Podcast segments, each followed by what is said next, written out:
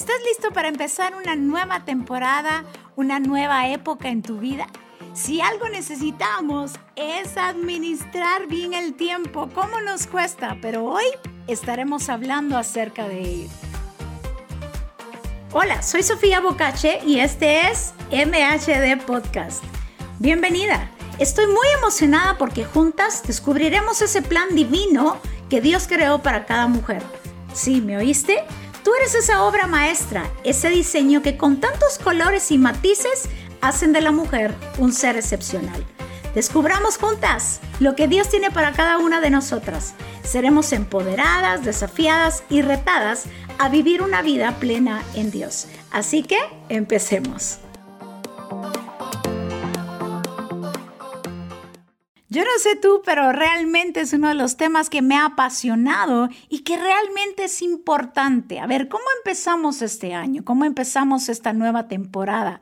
Si algo necesitamos es aprender a administrar bien nuestro tiempo. Sobre todo aquellas personas, por ejemplo, aquellas mujeres que son madres, que tienen un trabajo, que tienen trabajo en casa y decimos, ¿cómo hacemos para cubrir todas las áreas en nuestra vida? Pues hoy estaremos aprendiendo consejos muy prácticos que nos ayudarán a cómo administrar bien nuestro tiempo. ¿Sabes? La administración del tiempo no es marchar al ritmo de algún régimen riguroso que lleva al camino de la productividad. Es más bien hallar la libertad de ser todo aquello para lo cual Dios nos creó. Realmente el, tiempo no podemos administrarlo tampoco detenerlo o apresurarlo, pero sí podemos sacar el mejor provecho de él. La administración del tiempo no debe ser un método por el cual se hacen más cosas, sino un medio para establecer prioridades. Administrar bien el tiempo es disponer el tiempo para hacer la voluntad de Dios. ¿Me escuchaste bien? Sí, Necesitamos disponer del tiempo para hacer la voluntad de Dios, porque hay cosas, muchas veces hacemos cosas que no están dentro de la voluntad de Dios. Entonces terminamos el día tan agotados, eh, frustrados en nuestro día. ¿Por qué? Porque invertimos tanto tiempo en cosas que Dios no desea que nosotros estemos. Así que vayamos a las escrituras y leamos lo que dice en el Salmo 143 días. Tú eres mi Dios, enséñame a hacer lo que quieres que yo haga. Permite que tu buen espíritu me lleve a hacer bien.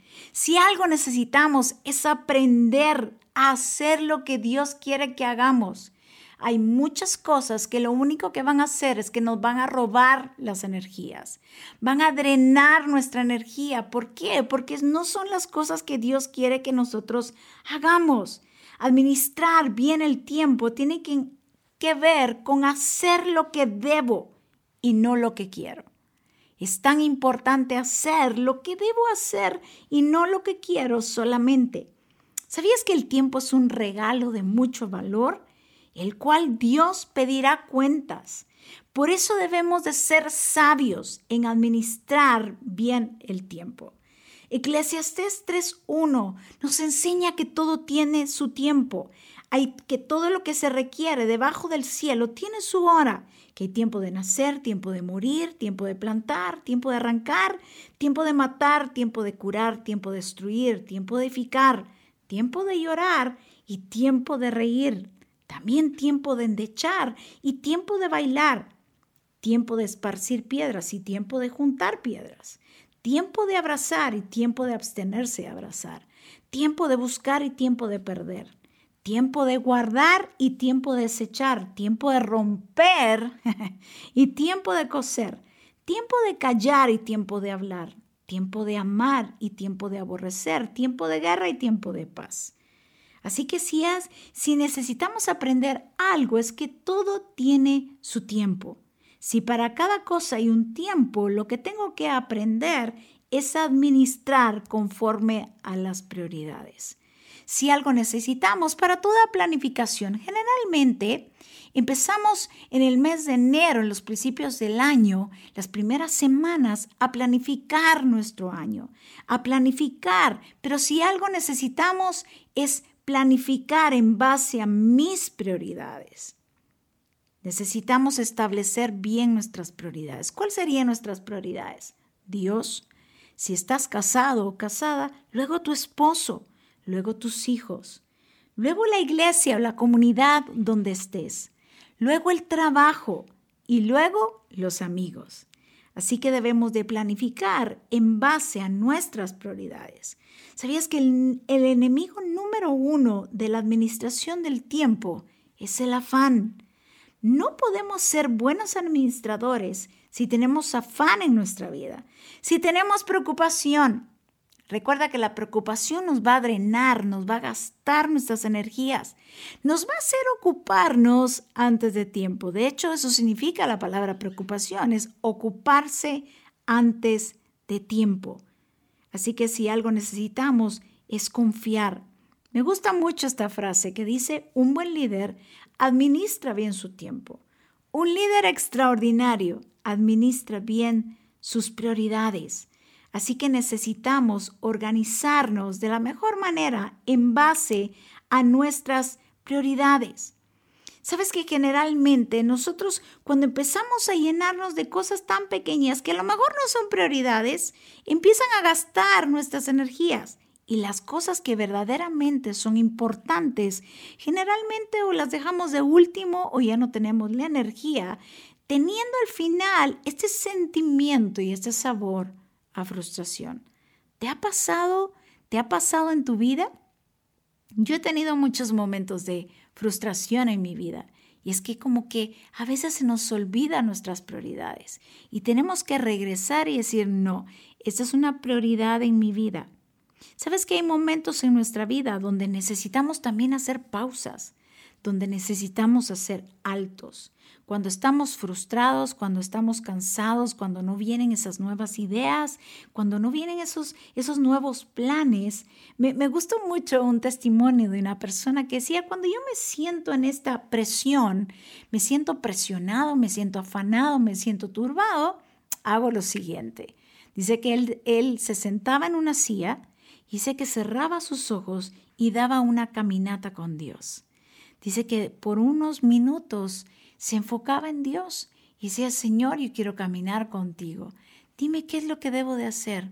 Hay algo que tú quieres hablar a mi vida, hay algo que tú quieres hablar a mi corazón, hay algo que tú quieres revelarme. Sabes, esas caminatas con Dios nos traen ese respiro. Viene a refrescar nuestra mente y nuestro corazón para luego retomar todo aquello que nos toca hacer. Hay una historia muy interesante que probablemente la has leído, que se encuentra en Lucas 10:38, acerca de dos mujeres, dos mujeres que tomaban, que tenían dos actitudes muy diferentes. Estaba Marta y estaba su hermana María. Marta dice que invitó a Jesús y fue Marta la que recibió a Jesús en su casa. ¿Sabes? Marta recibió a Jesús en su casa, fue ella quien lo invitó. Y yo sé que en este caso era Jesús. ¿Quién no habrá querido invitar a Jesús? Quiero que te imagines y nos traslademos a esa época. ¿Cuántas personas no invitaban a Jesús a su casa a comer? Pero Marta tuvo la dicha, tuvo esa oportunidad preciosa de poder recibir a Jesús en su casa. Marta da la impresión que es una persona que nunca dice que no. ¿Te ha pasado en donde tienes todas estas cosas y tienes estas demandas y estas presiones y sientes que no puedes decir que no? Y de pronto te encuentras en una situación donde, donde te sientes aturdido o aturdida y estás con esta presión porque no aprendimos a decir que no. ¿Queremos administrar bien el tiempo?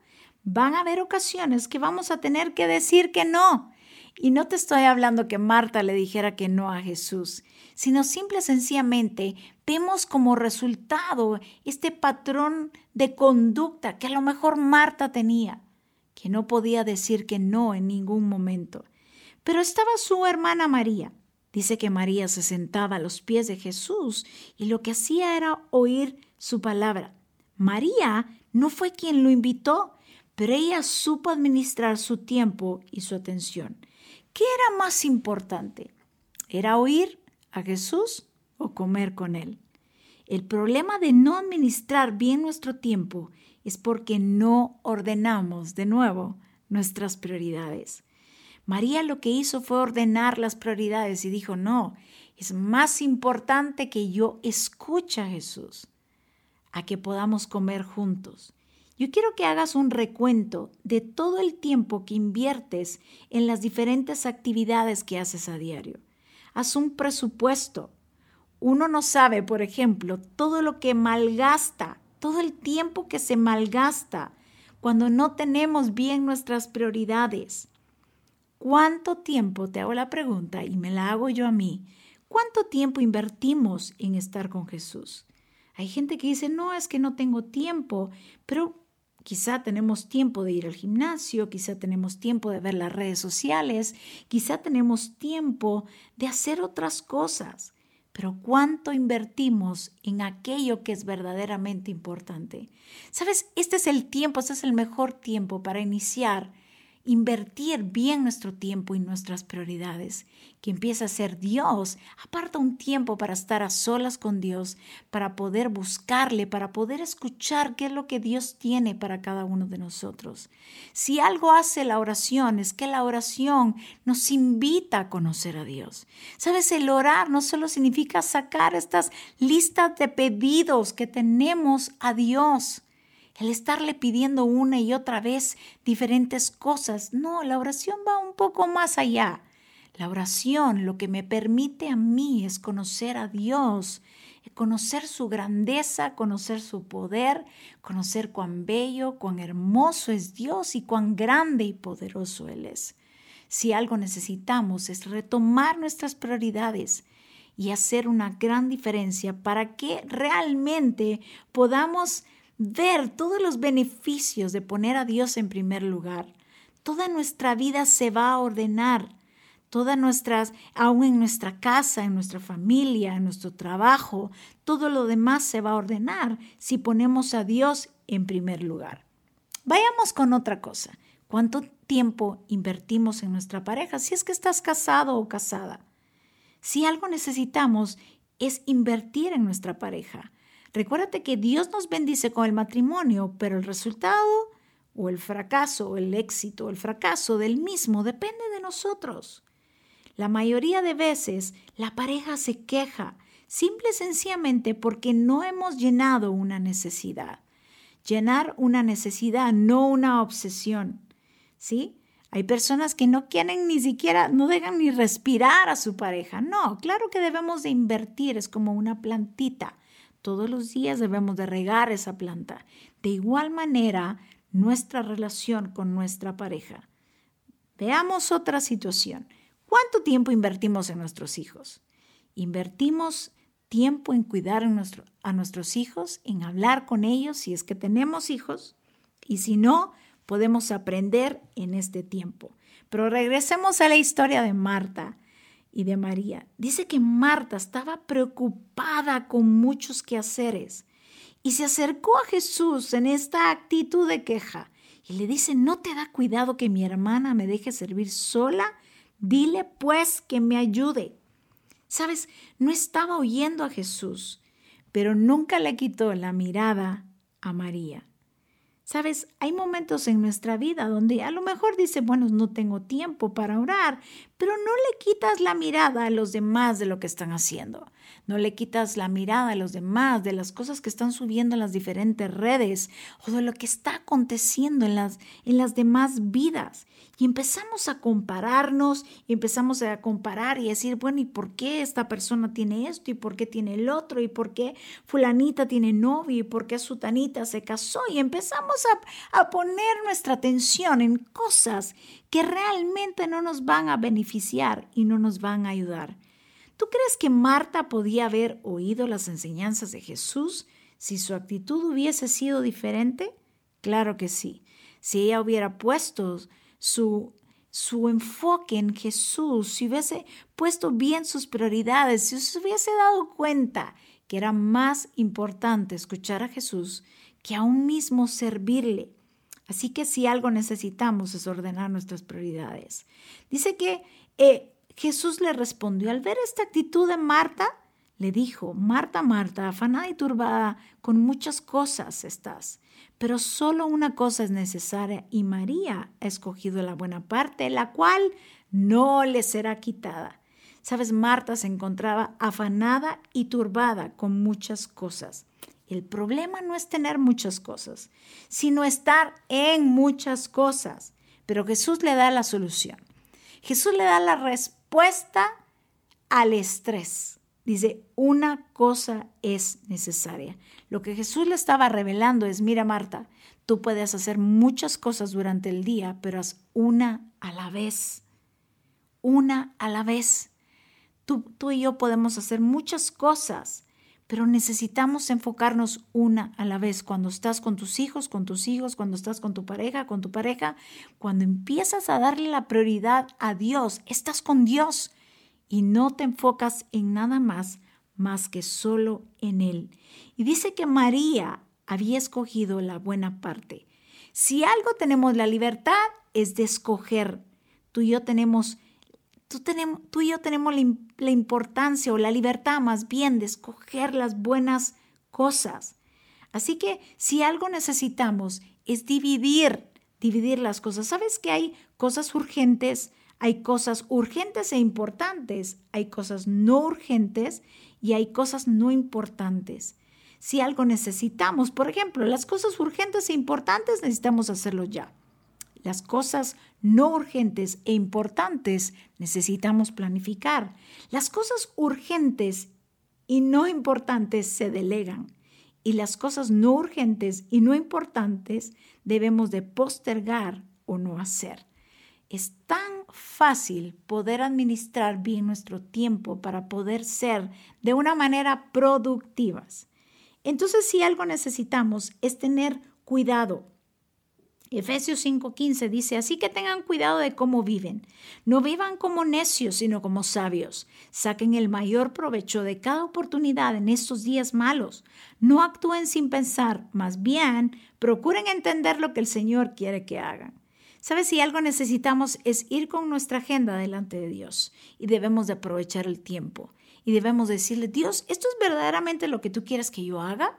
¿Qué es lo que tú quieres que haga y quiere, qué es lo que no quieres que yo haga? Yo no quiero invertir en cosas que yo sé que no es tu voluntad. Necesitamos rendir aún nuestras planificaciones, nuestra agenda, ya sea que tengas viajes, a lo mejor viajes de trabajo, todo debemos de entregarlo al Señor. Debemos de incluir a Dios en todos nuestros planes. Por eso Mateo 11, 28 dice, venid a mí todos los que estáis trabajados y cargados, y yo os haré descansar. Llevad mi yugo sobre nosotros sobre vosotros y aprended de mí, que soy manso y humilde de corazón, y hallaréis descanso para vuestras almas, porque mi yugo es fácil y ligera mi carga. Sabes, una persona trabajada es cuando siente fatiga. Todos nos vamos a cansar en algún momento. Se cansan los deportistas, se cansan los empresarios, se cansan los jóvenes, se cansan los bebés hasta de jugar. ¿Estás cargado? ¿Estás preocupado? ¿Estás cansado? Solo ríndele a Dios todo, toda tu vida. Deja que el Espíritu Santo te guíe y saquémosle el provecho a todas las cosas que hagamos. Pero eso sí, no nos afanemos, no nos preocupemos, no estemos con temor, más bien estemos con confianza, con fe, con seguridad, con certeza, porque Dios está contigo y Dios no te va a dejar. Así que necesitamos incluir a Dios en nuestra vida, necesitamos ordenar nuestras prioridades. Y claro que tenemos tiempo, recuerda que para todo hay un tiempo y Dios está con nosotros. Así que deja que este año y esta nueva temporada sea el Espíritu Santo quien te dirija. Y cada vez que pongas esa cabeza en tu almohada, exista esta satisfacción, este sabor a, a satisfacción, a victoria de haber hecho lo que tenías que hacer y no desperdiciar incluso recursos, tiempo, esfuerzo en cosas que Dios no quiere que hagamos. Así que si te has sentido frustrado frustrada en algún momento, quizás no estás haciendo lo que Dios desea. Quizás es tiempo de tomar una nueva dirección. Quizás es, es, tiempo de emprender lo que a lo mejor has estado soñando por años. Y ese es el momento, este es el año Esta es la temporada donde van a venir nuevos cambios, donde viene un soplo diferente del Espíritu Santo a nuestra vida para que nosotros podamos ver, aún resucitar todo aquello que habíamos dado por muertos. Así que necesitamos creerle a Dios por las nuevas cosas. Creo que ese es el, el, tiempo donde el Espíritu Santo está soplando su viento, está soplando su viento para renacer, para recalibrar y para despegar y para probar cosas nuevas. Sacúdete de la mala temporada, sacúdete de los traumas, así como Pablo, después de que sufrió un naufragio y fue mordido por la serpiente, él se sacudió la serpiente. De igual manera, sacúdete todo aquello que quiera interrumpir, que quiera drenar tus fuerzas, que quiera robarte la fe y la confianza en Dios. Es tiempo de dejar el pasado y emprender algo nuevo, sabiendo que Dios está de tu parte, sabiendo que este tiempo vas a colocar y voy a colocar las prioridades en el lugar correcto. Así que decide hoy empezar un nuevo tiempo.